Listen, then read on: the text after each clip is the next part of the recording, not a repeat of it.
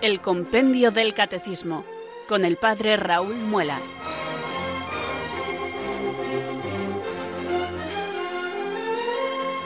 Muy buenas tardes, queridos oyentes de Radio María. Son las cuatro, las tres en Canarias. Aquí comienza una nueva edición del Compendio del Catecismo. Reciban un saludo muy cordial del Padre Raúl Muelas, que un día más les habla desde estos micrófonos de Radio María, la radio de la Virgen, la fuerza de la esperanza. Sed todos bienvenidos.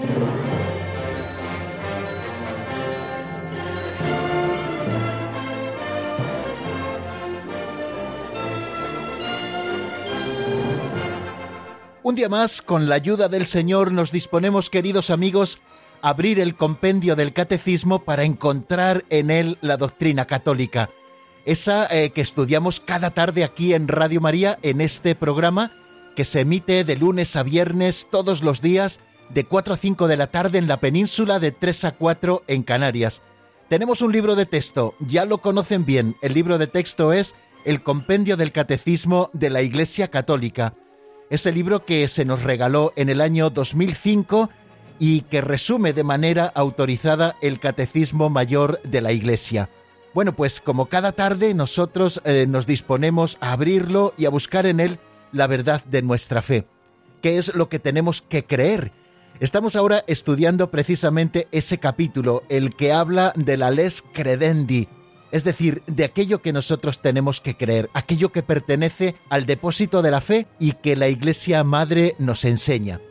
No es una doctrina que la Iglesia se haya inventado, sino que es algo que ella ha recibido, la verdad que Dios ha revelado, que nos ha llegado a través de su palabra, de la palabra escrita y de la tradición viva de la Iglesia, y que el magisterio de la Iglesia interpreta de manera auténtica para nosotros, como ese servicio especialísimo de la Iglesia Madre para todos los que la constituimos, para todos sus hijos, los creyentes.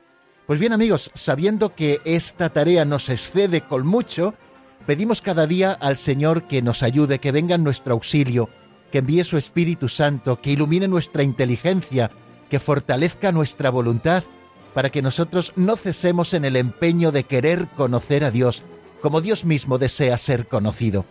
Por eso cada día elevamos así nuestra plegaria.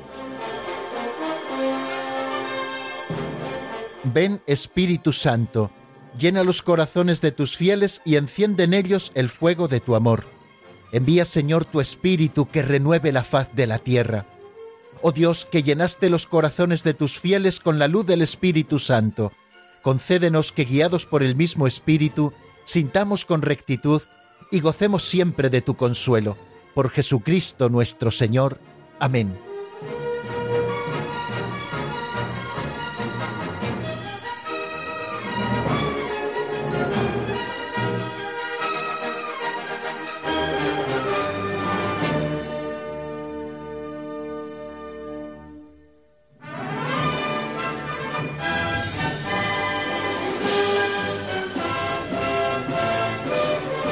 Normalmente, queridos amigos, antes de los banquetes se nos ofrece siempre un aperitivo que sirve para abrir el apetito y luego poder degustar esos manjares que se nos ofrecen a continuación. Ya los aperitivos son en sí también un manjar, y eso pretendemos hacer con las pinceladas de sabiduría con las que cada día comenzamos nuestro programa. Pinceladas de sabiduría sacadas de ese libro así titulado de don Justo López Melús, y que a través de pequeñas historietas nos ayudan a reflexionar en algunos temas más prácticos de nuestra vida cristiana. Vamos a por la pincelada de hoy. Se titula, fijaros qué título tan especial, La gallina y las plumas.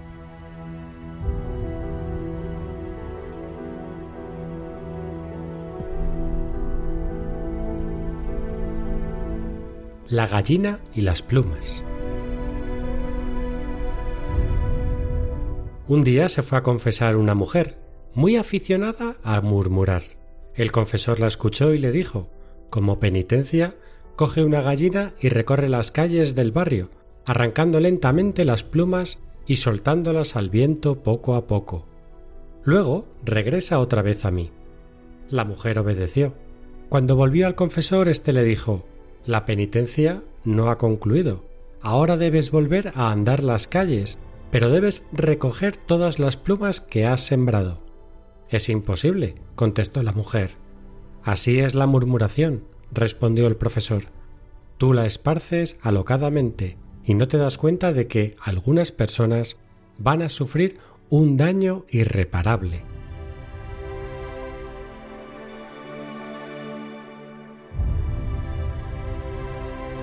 Si hace unos días la pincelada nos hablaba de la calumnia, la pincelada de hoy nos habla como tema principal de una hermana menor de esta, que es la murmuración.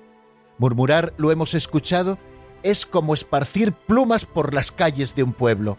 Una vez que esto se hace, ya es imposible volver a recogerlas todas. Así se lo hizo ver San Felipe Neri, a él se atribuye la anécdota, a la señora que se confesaba de ser muy aficionada a murmurar. Vuelvo nuevamente sobre este tema porque creo que es muy importante que tomemos conciencia de su gravedad. Muchas veces los confesores escuchamos cómo algunos penitentes se acusan de murmurar un poco y luego añaden, ya sabe, padre, pero sin maldad, y no son cosas importantes, de algo hay que hablar. Y con esto se tiene la sensación de que no le estamos concediendo a este pecado la gravedad que tiene por los daños irreparables que produce. San Bernardo de Claraval decía que la murmuración es como una espada de tres filos, que de un solo golpe causa tres heridas. Hiere a quien murmura, pues comete pecado. Hiere al difamado, pues le quita la honra. Hiere al que escucha la murmuración, porque oyéndola demuestra complacencia y esto es un pecado también. Definamos primero qué entendemos por murmuración. Es cualquier conversación acerca de los efectos ya morales, ya físicos de nuestros prójimos. Hacer esto contribuye a destruir la buena convivencia entre las personas y es también cometer una grave injusticia porque estamos juzgando sin tener todos los elementos de juicio. Y recordad aquello que nos decía el Señor, no juzguéis y no seréis juzgados. Y como precisamente es muy fácil caer en la murmuración, debemos estar siempre muy atentos para evitarlo y erradicarlo de nuestras costumbres. Yo suelo decir muchas veces que consentir en la murmuración, aunque sean asuntos menores, es como sembrar el alma de ortigas. Son malas hierbas que producen daño a quien se acerca, y cuando el campo está sembrado de ortigas, éstas no permiten que caiga y arraigue en tierra buena la semilla de la virtud. Es uno de los pecados este de la murmuración que más inutiliza para ser virtuosos. La pincelada que hemos escuchado, titulada así La gallina y las plumas, hace hincapié en una de las consecuencias más negativas de la murmuración. No se puede restituir la fama que se ha quitado. Es imposible volver a recoger todas las plumas y devolvérselas a la gallina. Y estamos desplumando a nuestro prójimo cuando murmuramos, es decir, al revelar cosas ocultas que no tienen por qué darse a conocer. Volvamos a tener como algo codiciable el ser hombres y mujeres de una pieza que buscan la verdad y la justicia. Y estas dos nos obligan a guardar secreto de aquellas cosas que sabemos por nuestra amistad con las personas o por la profesión que desarrollamos o por el sitio en el que vivimos acerca del prójimo y que al darlas a conocer dañamos su reputación o sus bienes. Nos encontramos también los confesores con que quienes murmuran no saben por qué lo hacen. Es una costumbre que tenemos suelen argumentar a veces, pero hemos de buscar verdaderamente las raíces que provocan el que estemos juzgando y hablando siempre mal de los demás. Detrás de la murmuración suele estar la soberbia, la envidia, la mentira, la hipocresía, los complejos, la falta de dominio sobre nosotros mismos. Podríamos seguir enumerando más raíces que están debajo de la murmuración y que no son nunca buenos consejeros. El Salmo 141 reza así, Pon, Señor, una guardia en mi boca, un centinela a la puerta de mis labios.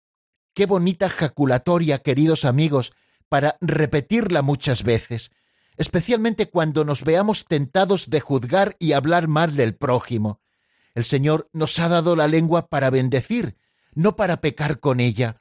No hables mal de tu prójimo con otros.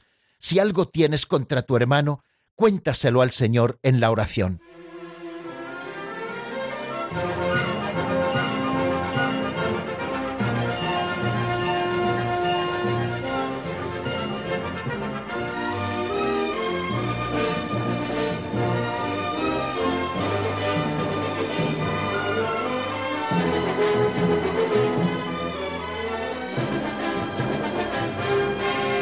Pues bien, vamos amigos ahora, después de haber reflexionado sobre la pincelada del día de hoy, a afrontar el repaso de lo que vimos en nuestro último programa.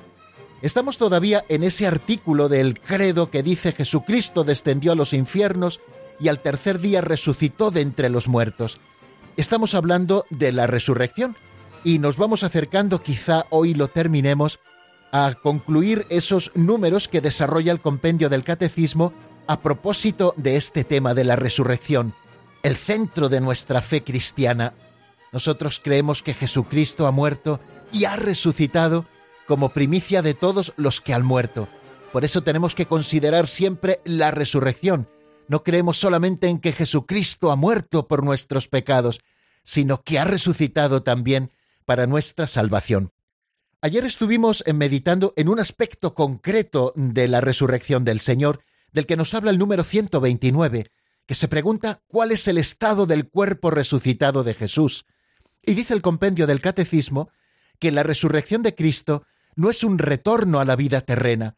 Su cuerpo resucitado es el mismo que fue crucificado y lleva las huellas de su pasión, pero ahora participa ya de la vida divina con las propiedades de un cuerpo glorioso. Por esta razón, Jesús resucitado es soberanamente libre de aparecer a sus discípulos donde quiere y bajo diversas apariencias.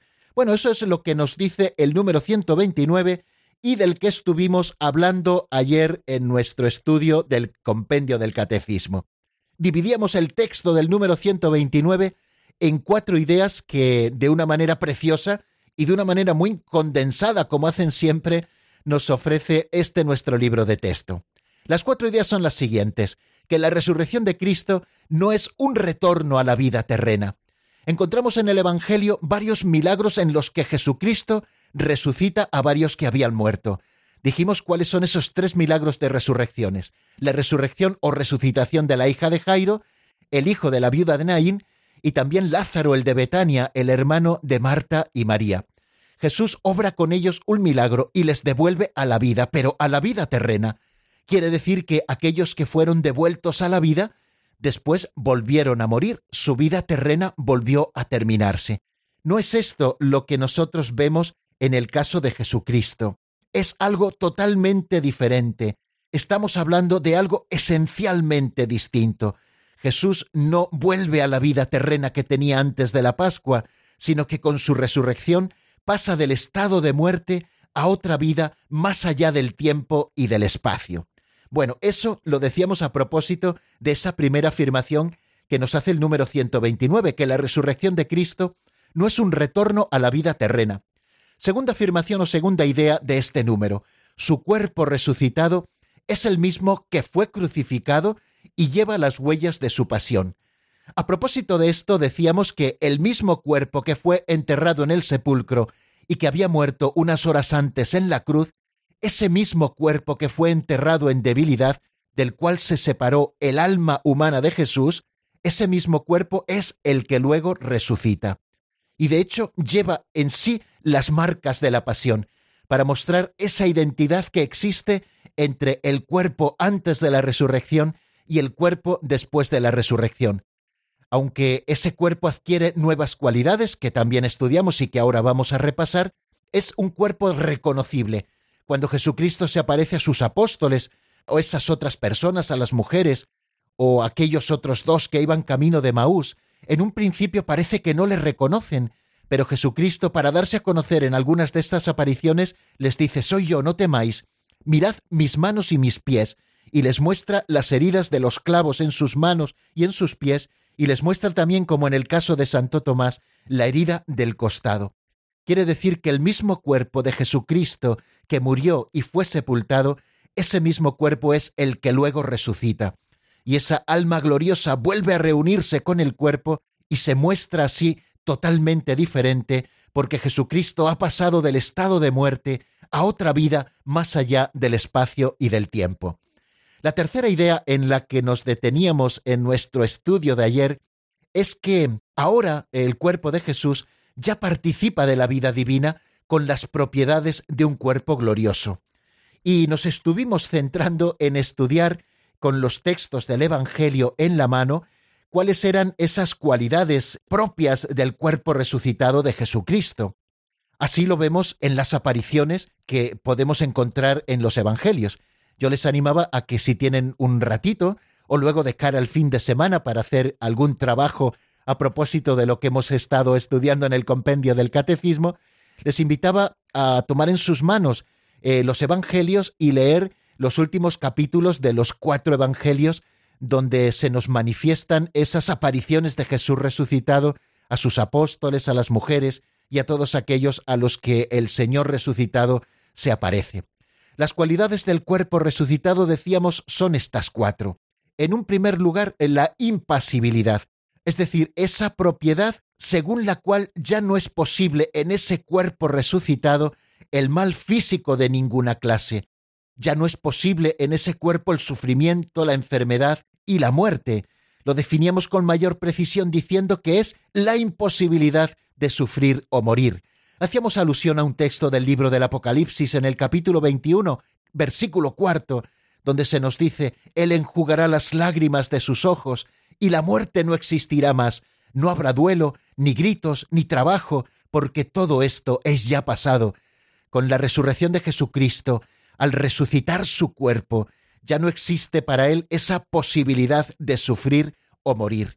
Bueno, la razón intrínseca de esa impasibilidad decíamos que se encuentra en el perfecto sometimiento del cuerpo al alma que es inmortal y que transfigurada ya ha vuelto a reunirse con el cuerpo, como en el caso de Jesucristo.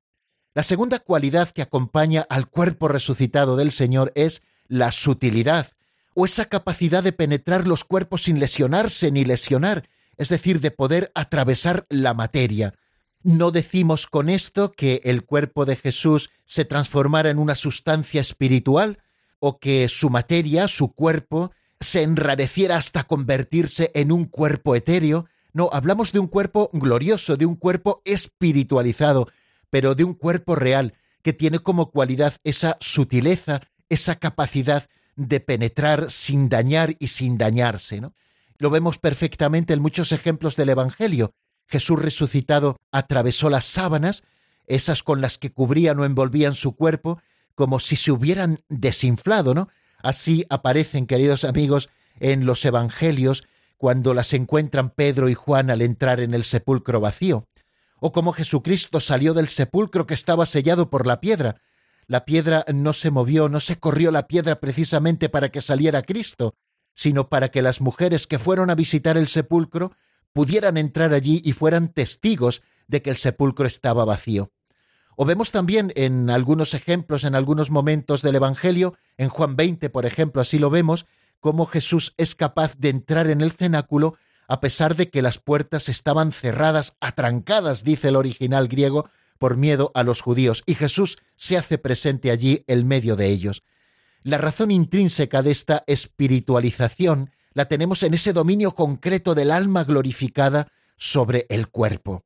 Otra de las cualidades a las que hacíamos alusión del cuerpo resucitado de Jesús es la agilidad. Y decíamos que no es que corriera más que un galgo, ¿no? Decimos que una persona es ágil cuando corre mucho. No, no nos referimos precisamente a esto, sino a esa capacidad del cuerpo para obedecer al alma en todos sus movimientos con suma facilidad y rapidez, de forma instantánea esta propiedad de la agilidad se, se contrapone, por decirlo de alguna manera, a esa gravedad o a ese peso de los cuerpos terrestres, de acuerdo con la ley de la gravitación. El cuerpo resucitado de Cristo así se presenta, ¿no? El medio de sus apóstoles aparece, desaparece repentinamente. Cuando nosotros nos acercamos a ese texto de Lucas 24, cuando los discípulos de Maús le reconocen, él desapareció inmediatamente de su vista. Cuando vuelven los discípulos de Maús al cenáculo después de haberse encontrado con Cristo resucitado, se encuentran que los apóstoles están diciendo es verdad, el Señor ha resucitado y se ha parecido a Simón. y dice que cuando todavía estaban hablando, Jesús se apareció en medio de ellos y les dijo, la paz esté con vosotros. La razón intrínseca de, la agilidad del cuerpo resucitado de Jesús la hallamos en el total dominio que el alma glorificada ejerce sobre el cuerpo, en cuanto es el principio motor del cuerpo, el alma, ¿no? Por lo cual éste ya no opone ningún tipo de resistencia. Y por último, otra de las cualidades de las que hablábamos del cuerpo resucitado de Cristo es el de la claridad, el estar libre de todo lo ignominioso y rebosar hermosura y resplandor, ¿no? Jesús lo dice en el Evangelio de San Mateo, los justos brillarán como el sol en el reino de su Padre. Bueno, pues Jesús es el justo, el que brilla como el sol. Así se manifestó antes de la Pascua, anunciando ya también su resurrección antes del sufrimiento, cuando se transfiguró delante de sus discípulos, de aquellos tres íntimos, y nos dice el Evangelio que sus vestidos y su rostro brillaban como el sol, tan blancos como ningún batanero del mundo los puede dejar. La razón intrínseca de esa claridad la tenemos en ese gran caudal de hermosura y de resplandor. En el caso de Cristo, el mayor de los resplandores, eres el más bello de los hombres, en tus labios se derrama la gracia, que desde el alma glorificada de Jesús se desborda también sobre su cuerpo. Bueno, pues estas eran las cuatro cualidades a las que ayer nos referíamos, queridos amigos, a propósito de, del cuerpo glorioso de Jesucristo. Y termina diciendo el número 129 del compendio que por esta razón es la cuarta idea a la que ayer hacíamos referencia, por esta razón Jesús resucitado es soberanamente libre de aparecer a sus discípulos donde quiere y bajo diversas apariencias. Jesús resucitado eh, establece, así lo vemos también en las apariciones con sus discípulos, relaciones directas, en las que también interviene, por ejemplo, el tacto, ¿no? A, Tomás le dice, mete tu dedo eh, en el agujero de los clavos, mete tu mano en mi costado y no seas incrédulo sino creyente. Jesús también comparte la comida con ellos para demostrar que no es un fantasma, que no es un espíritu, sino que tiene un cuerpo, eso sí, un cuerpo glorioso, con esas nuevas cualidades a las que hacíamos referencia. Es el mismo cuerpo, como hemos visto anteriormente, pero este cuerpo ya posee unas propiedades nuevas del cuerpo glorioso no está situado en el espacio y en el tiempo, pero puede hacerse presente según su voluntad. La humanidad ya no puede ser retenida en la tierra, la humanidad solo pertenece al dominio divino del Padre. Por eso, como nos ha dicho esta cuarta idea, Jesús resucitado es soberanamente libre de aparecer como quiere, para suscitar así también la fe de sus discípulos. Pues bien amigos, hemos hecho resumen o al menos hemos vuelto a decir aquellas cosas a las que hacíamos referencia en nuestro programa de ayer. A propósito de este número 129, ¿cuál es el estado del cuerpo glorioso, del cuerpo resucitado de Jesús? Y por lo tanto, después de haber hecho esto, nosotros seguimos avanzando estudiando el misterio de la resurrección.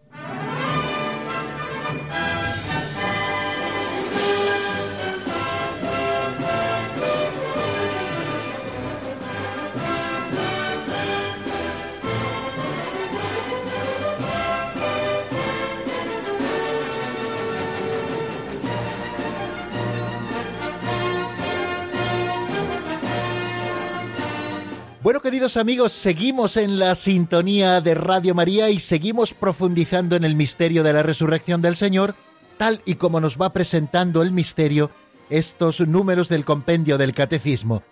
El itinerario de la vida de Cristo no culmina en la oscuridad de la tumba, sino en el cielo luminoso de la resurrección. Estas palabras no son mías, sino del Papa San Juan Pablo II, y las pronunció en una catequesis que nos ofreció en la audiencia general del día 10 de mayo del año 2000. En este misterio, el misterio de la resurrección, se funda la fe cristiana. Fray Luis e. de León decía que en Dios se descubren nuevos mares cuanto más se navega. Y nos decía el Papa precisamente en esa catequesis al que he hecho referencia, citando esta frase de Fray Luis de León, nosotros queremos navegar ahora en la inmensidad del misterio hacia la luz de la presencia trinitaria en los acontecimientos pascuales. Es una presencia que se dilata durante los 50 días de la Pascua. Bueno, pues habiendo hecho esta introducción con palabras de San Juan Pablo II, vamos a acercarnos ahora sí al número 130, que se plantea esta pregunta. ¿De qué modo la resurrección es obra de la Santísima Trinidad? Escuchémoslo primero en la voz de Marta Jara.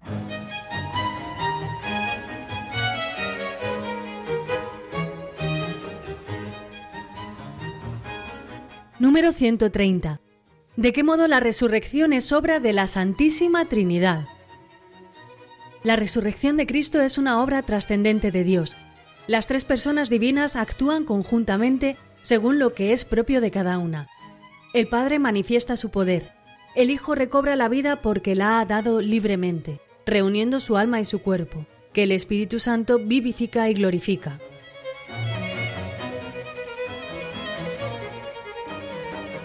Bien, acabamos de escucharlo. Creo que está muy claro lo que nos quiere decir este número 130. La resurrección de Cristo es una obra trascendente de Dios. Es la primera afirmación que nos encontramos en ese número. ¿Qué quiere decir esto? Bueno, hemos estado haciendo alusión en muchos momentos eh, de la explicación de este misterio de la resurrección a aquella verdad de que la resurrección tiene lugar en la historia y por lo tanto es un acontecimiento histórico que deja unos signos que para nosotros son una invitación a la fe.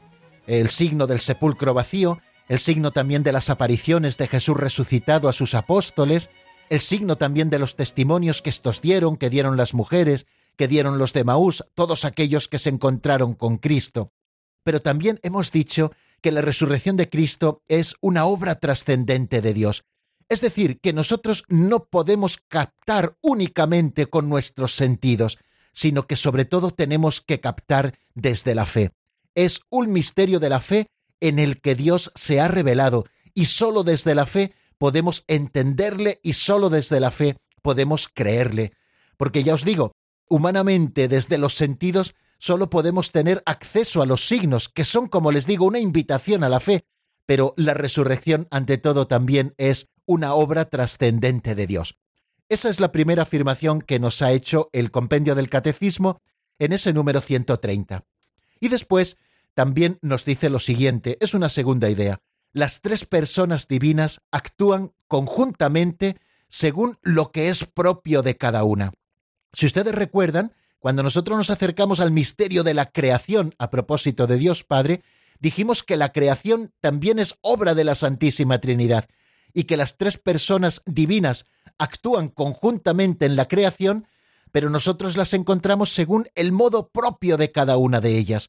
Pues así también lo encontramos en el misterio todavía más admirable de la resurrección del Señor, esa nueva creación que nos viene con la Pascua, con la muerte y la resurrección de nuestro Señor Jesucristo. ¿Y cuál es el modo propio en el que actúan cada una de las personas divinas en el misterio de la resurrección como obra trascendente de Dios. Nos lo dice también el compendio. El Padre manifiesta su poder resucitando a su Hijo de entre los muertos. Segundo, el Hijo recobra la vida porque la ha dado libremente. O sea, igual que Jesucristo entrega su vida libremente, Él mismo la recupera porque tiene también el poder de Dios. Reúne nuevamente su alma ya glorificada y su cuerpo. Y en tercer lugar nos dice que el Espíritu Santo vivifica y glorifica. El Hijo se ha entregado al Padre y el Padre acepta su ofrenda resucitando al Hijo. El Hijo hace esta obra entregándose y resucitando, y el Espíritu Santo es el amor entre el Padre y del Hijo que vivifica y glorifica. Así nos lo dice el compendio del Catecismo. Creo que una bonita manera de acercarnos a este misterio es con esa catequesis a la que antes hacía alusión y que a nosotros nos va a servir hoy de fuente para estudiar un poquito este misterio o acercarnos a él o acariciarle para que también nos conforte y nos consuele el alma. La doctrina católica viene también para darnos el aire fresco de la verdad y nosotros nos acercamos a él de esta manera. Dice el Papa San Juan Pablo II en esa catequesis, les recuerdo la fecha por si ustedes quieren buscarla en Internet, descargársela y luego leerla o meditarla tranquilamente. Es una audiencia general del día 10 de mayo del año 2000. Eh, es esa catequesis que el Papa desarrolló precisamente en la audiencia general de ese día, 10 de mayo del año 2000. Dice el Papa así textualmente, a diferencia de los escritos apócrifos, los evangelios canónicos no penetran el acontecimiento de la resurrección en sí. Ayer lo decíamos, ningún evangelista describe lo que sucede en el momento de la resurrección, es decir, ese momento esencial en que el cuerpo de Cristo vuelve a recobrar la vida, vuelve a unirse el alma y el cuerpo. No nos lo describen, sino que más bien nos presentan la presencia nueva y diferente de Cristo resucitado en medio de sus discípulos. Esta novedad, nos dice San Juan Pablo II, es la que subraya una escena a la que vamos a hacer alusión. Es el encuentro de Jesús con María Magdalena, un encuentro que tiene lugar cuando todavía la luz es tenue, cuando está amaneciendo el primer día de la semana. María Magdalena se encuentra con Cristo en la zona de los sepulcros. Y fijaros que en el primer momento, María Magdalena no reconoce al hombre que se le ha acercado. Sin embargo, es el mismo Jesús, Jesús de Nazaret, a quien ella había escuchado tantas veces, ese Señor, ese Maestro que había transformado su vida. Fijaros que es el mismo Jesús el que se acerca, hay identidad entre su cuerpo antes de la Pascua y su cuerpo resucitado, y sin embargo ella no le reconoce. Nos dice el Papa que para reconocerlo es necesario otra vía de conocimiento diversa de la razón y de los sentidos. Es el camino de la fe, que se abre cuando ella escucha que le llama por su nombre. Dice el texto evangélico que Jesús le dice María, y ella lo reconoce y le dice Rabboni, que significa maestro. En esta escena, Jesús resucitado le dice a María Magdalena, Subo a mi Padre y vuestro Padre, a mi Dios y vuestro Dios. Aparece, por lo tanto, el Padre Celestial con respecto al cual Cristo, con la expresión mi Padre, está subrayando un vínculo especial único, distinto del que existe entre el Padre y los discípulos. Fijaros que tan solo en el Evangelio de San Mateo Jesús llama diecisiete veces a Dios mi Padre. El cuarto evangelista usa para esto como dos vocablos griegos muy diversos. Uno es huyos, para indicar la plena y perfecta filiación divina de Cristo, y el otro es tecna, referido a nuestro ser hijos de Dios de modo real pero derivado. Fijaros, en esta escena de Jesús resucitado vemos a Cristo haciendo referencia al Padre que está presente en su misterio pascual, que está presente en su resurrección. En esa misma catequesis, el Papa San Juan Pablo II nos presenta un segundo texto, ¿no? Nos traslada a la región septentrional de Galilea, a un monte, y allí tiene lugar esa Epifanía de Cristo en la que el resucitado se revela a los apóstoles, eh, lo encontramos en Mateo 28, 16, 20. Es el momento de la ascensión. Se trata, dice el Papa, en esta catequesis a la que estamos haciendo alusión y que estamos compartiendo juntos, se trata de un solemne acontecimiento de revelación, reconocimiento y misión. En la plenitud de sus poderes salvíficos, dice el Papa, Él confiere a la Iglesia el mandato de anunciar el Evangelio, bautizar y enseñar a vivir según sus mandamientos. La Trinidad emerge en esas palabras esenciales que resuenan también en la fórmula del bautismo cristiano, tal como lo administrará la Iglesia. Bautizad, dice Cristo, a todas las gentes en el nombre del Padre y del Hijo y del Espíritu Santo. Teodoro de Mopsuestia del siglo IV y V comenta la expresión en el nombre del Padre y del Hijo y del Espíritu Santo indica quién da los bienes del bautismo el nuevo nacimiento, la renovación, la inmortalidad, la incorruptibilidad, la impasibilidad, la inmutabilidad, la liberación de la muerte, de la esclavitud y de todos los males, el gozo de la libertad y la participación en los bienes futuros y sublimes.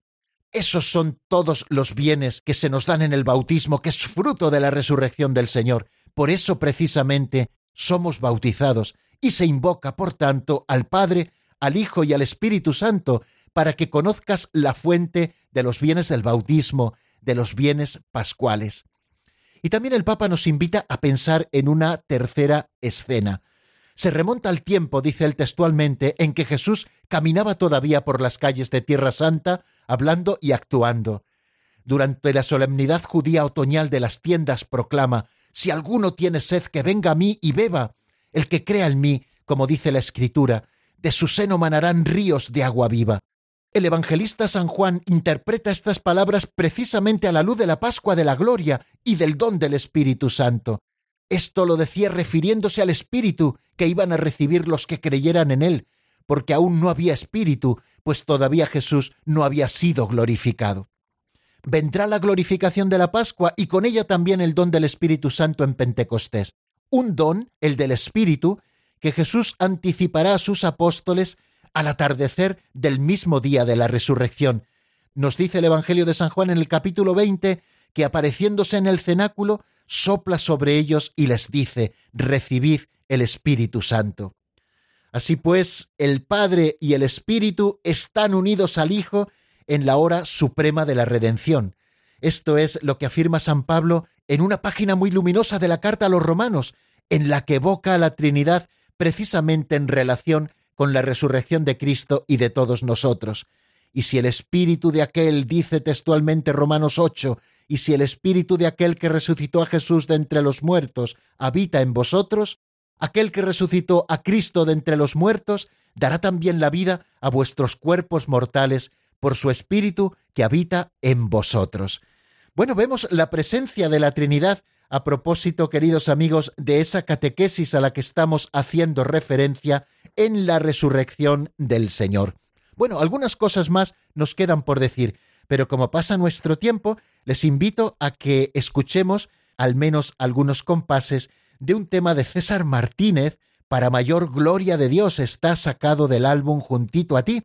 Les propongo esta canción para que reflexionemos en esos tres pasajes evangélicos, tanto el del encuentro de Jesús con María Magdalena el día de la resurrección, como aquel otro pasaje de la ascensión del Señor a los cielos, donde en la plenitud de la Pascua Jesús otorga poderes a la Iglesia por la fuerza y la presencia de la Santísima Trinidad, que son los que han obrado en la resurrección, en la Pascua, y también ese otro momento en que Jesús dice, el que tenga sed, que venga a mí y que beba, algo que interpreta San Juan a la luz de la Pascua, diciendo que lo decía refiriéndose al Espíritu Santo que recibirían aquellos que creyeran en su resurrección.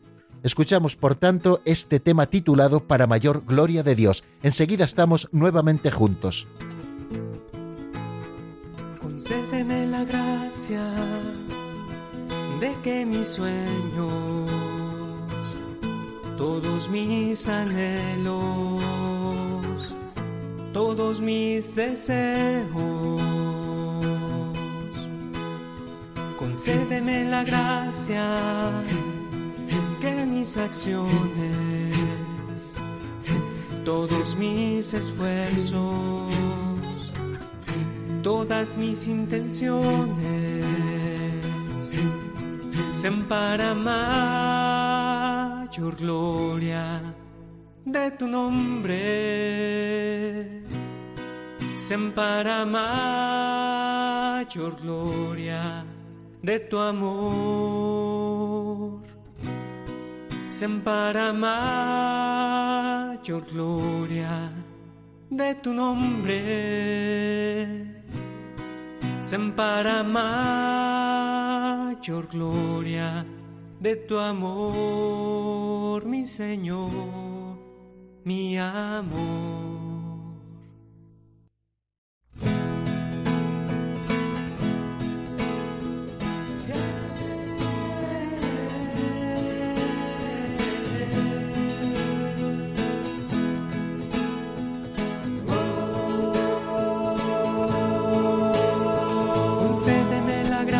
De que en mis alegrías, en mis melancolías y al despertar cada día, concédeme la gracia de que en mi caminar, en mi descanso, y está en mi respirar, sean para mayor gloria de tu nombre, sean para mayor gloria de tu amor,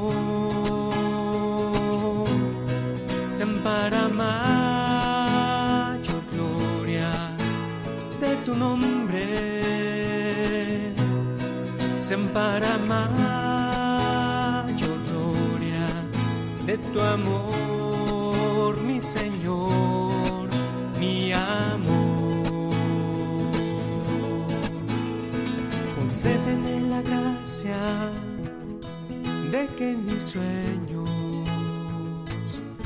todos mis anhelos, todos mis deseos,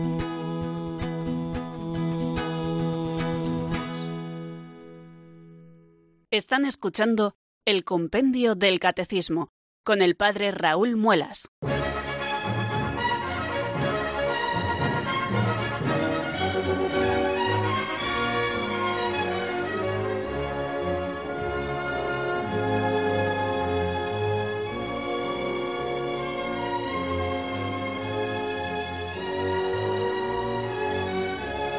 Continuamos, queridos amigos, aquí en Radio María estudiando el número 130 del compendio del Catecismo que se pregunta de qué modo la resurrección es obra de la Santísima Trinidad. La resurrección de Cristo es objeto de nuestra fe en cuanto es una intervención trascendente de Dios mismo en la creación y en la historia. En ella, las tres personas divinas actúan juntas a la vez y manifiestan su propia originalidad. Esa originalidad la hemos visto reflejada, queridos amigos, en esas tres afirmaciones del número 130. El Padre manifiesta su poder, el Hijo recobra la vida porque la ha dado libremente, reuniendo de nuevo su alma y su cuerpo, y el Espíritu Santo vivifica y glorifica.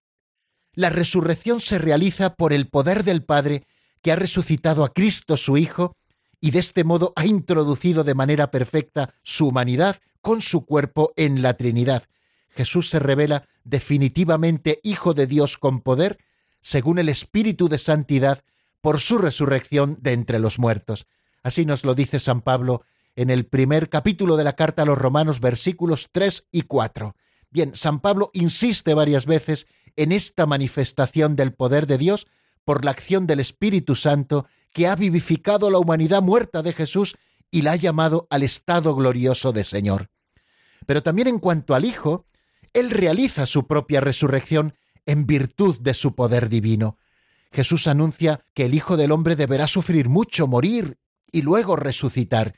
Y, dice esto en un sentido activo del término, igual que Él es el que sufre, igual que Él es el que muere y va libremente al sufrimiento y a la muerte, también Jesús es el que resucita. Y utiliza el verbo resucitar en ese sentido activo, de que Él realiza su propia resurrección en virtud del poder divino que Él posee porque es Dios con el Padre y el Espíritu Santo. Jesús lo afirma así explícitamente, doy mi vida para recobrarla de nuevo. Así lo leemos en el Evangelio de San Juan en el capítulo 10. Tengo poder para darla y tengo poder para recobrarla de nuevo. Por eso nosotros creemos, como dice San Pablo en la carta a los tesalonicenses, que Jesús murió y resucitó. Y los padres de la Iglesia contemplan la resurrección a partir de la persona divina de Cristo que permaneció unida a su alma y a su cuerpo separados entre sí por la muerte. Fijaros estas palabras de San Gregorio de Nisa, por la unidad de la naturaleza divina que permanece presente en cada una de las dos partes del hombre, las que antes estaban separadas y segregadas, éstas se unen de nuevo. Así la muerte se produce por la separación del compuesto humano y la resurrección por la unión de las dos partes separadas.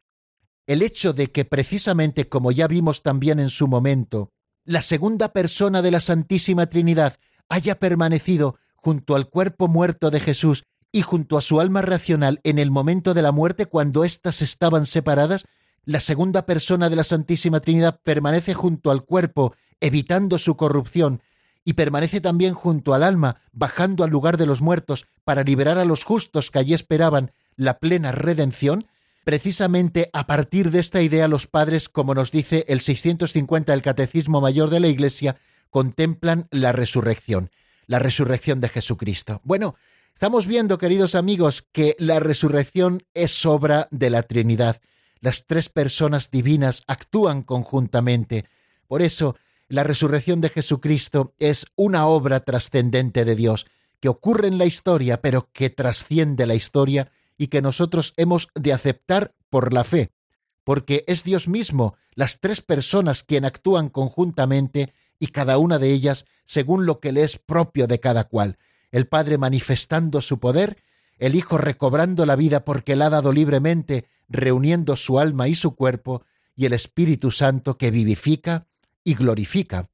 Miro el reloj y aunque tenía aquí el número 131 para desarrollar hoy, creo que no nos da tiempo, entre otras cosas porque hoy sí que tendremos llamadas.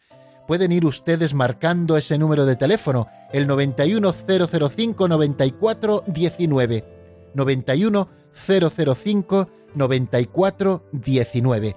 Vamos a escuchar unos compases de un tema de crónicas titulado Ven Espíritu del álbum Mi Gran Amor y enseguida estamos nuevamente juntos.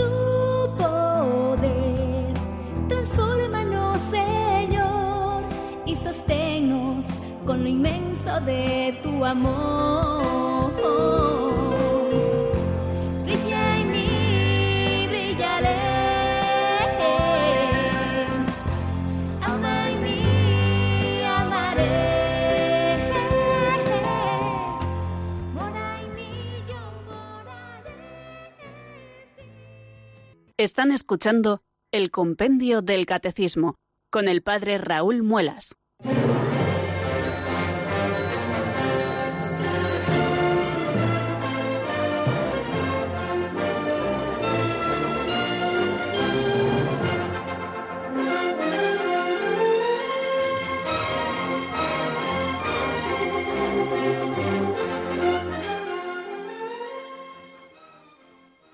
Bien amigos, eh, 11 minutos para las 5 de este fantástico día, al menos hace una tarde maravillosa aquí en Talavera de la Reina. Supongo que en los demás sitios desde los que ustedes conecten, al menos en España, podrán decir lo mismo, que el Señor nos está anunciando una fantástica primavera con estos días todavía del invierno, pero que ya apuntan ese tiempo fantástico que creo que a todos nos anima un poquito.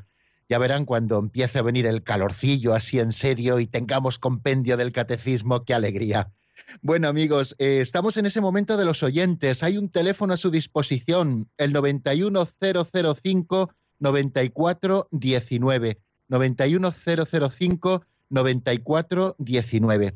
Y estamos con estos temas referidos a la resurrección del Señor. Ya solo nos queda uno que si Dios quiere desarrollaremos mañana, un número del compendio que nos habla de la resurrección. Eh, ¿Cuál es el sentido y el alcance salvífico de la resurrección? Pero bueno, esto lo veremos mañana, que yo creo que bastante, bastantes cosas hemos dicho ya, queridos amigos, en este día y tampoco conviene saturarnos. Cada día un poquito porque si Dios quiere tenemos días por delante para seguir con nuestro estudio. Eh, decirles que ya nos quedan muy poquitos números de esos que dedica el compendio del catecismo referidos a Cristo.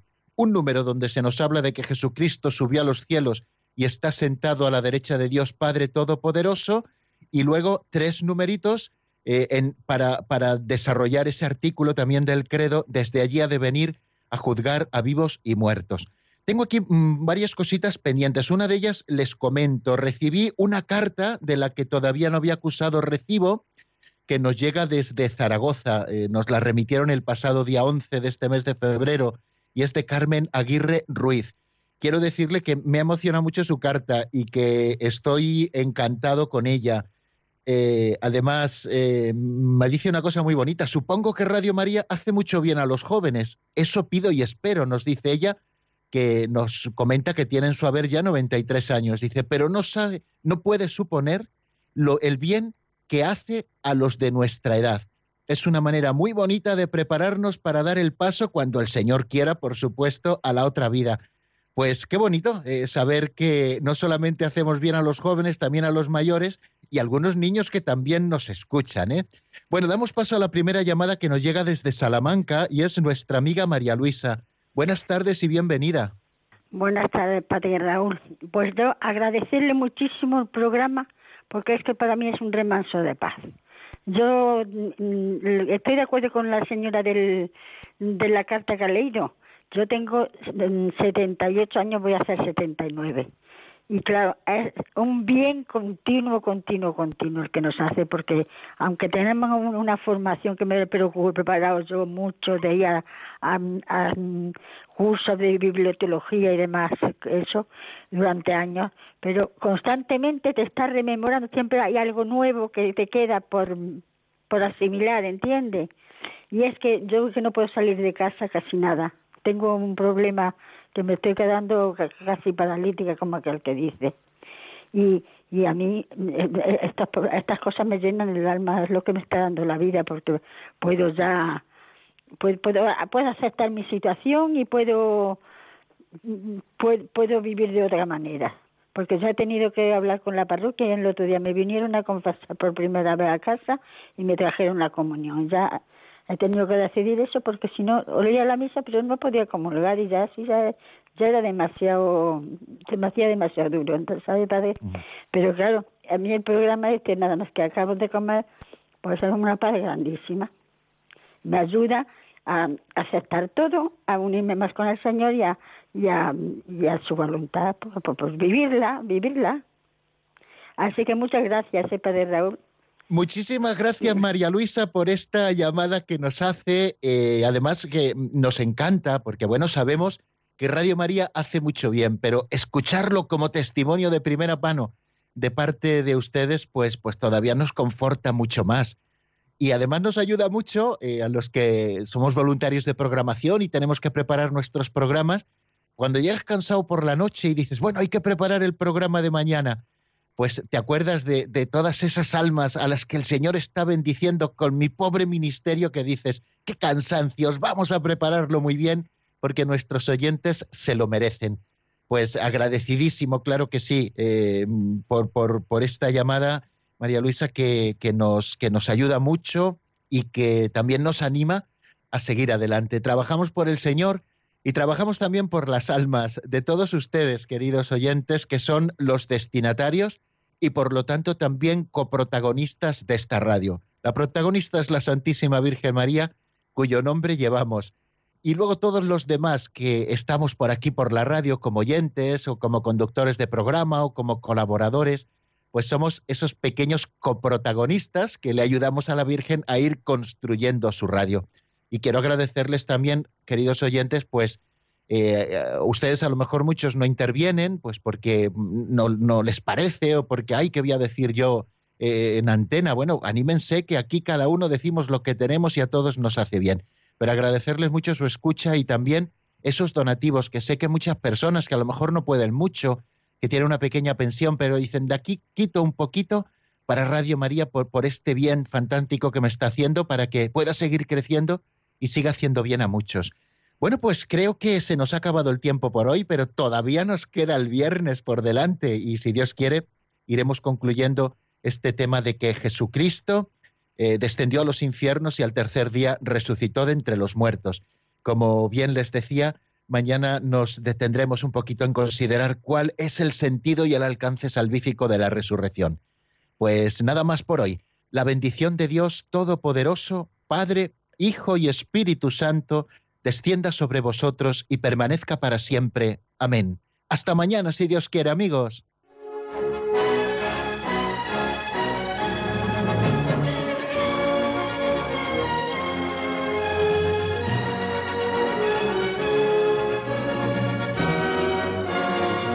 El Compendio del Catecismo con el Padre Raúl Muelas.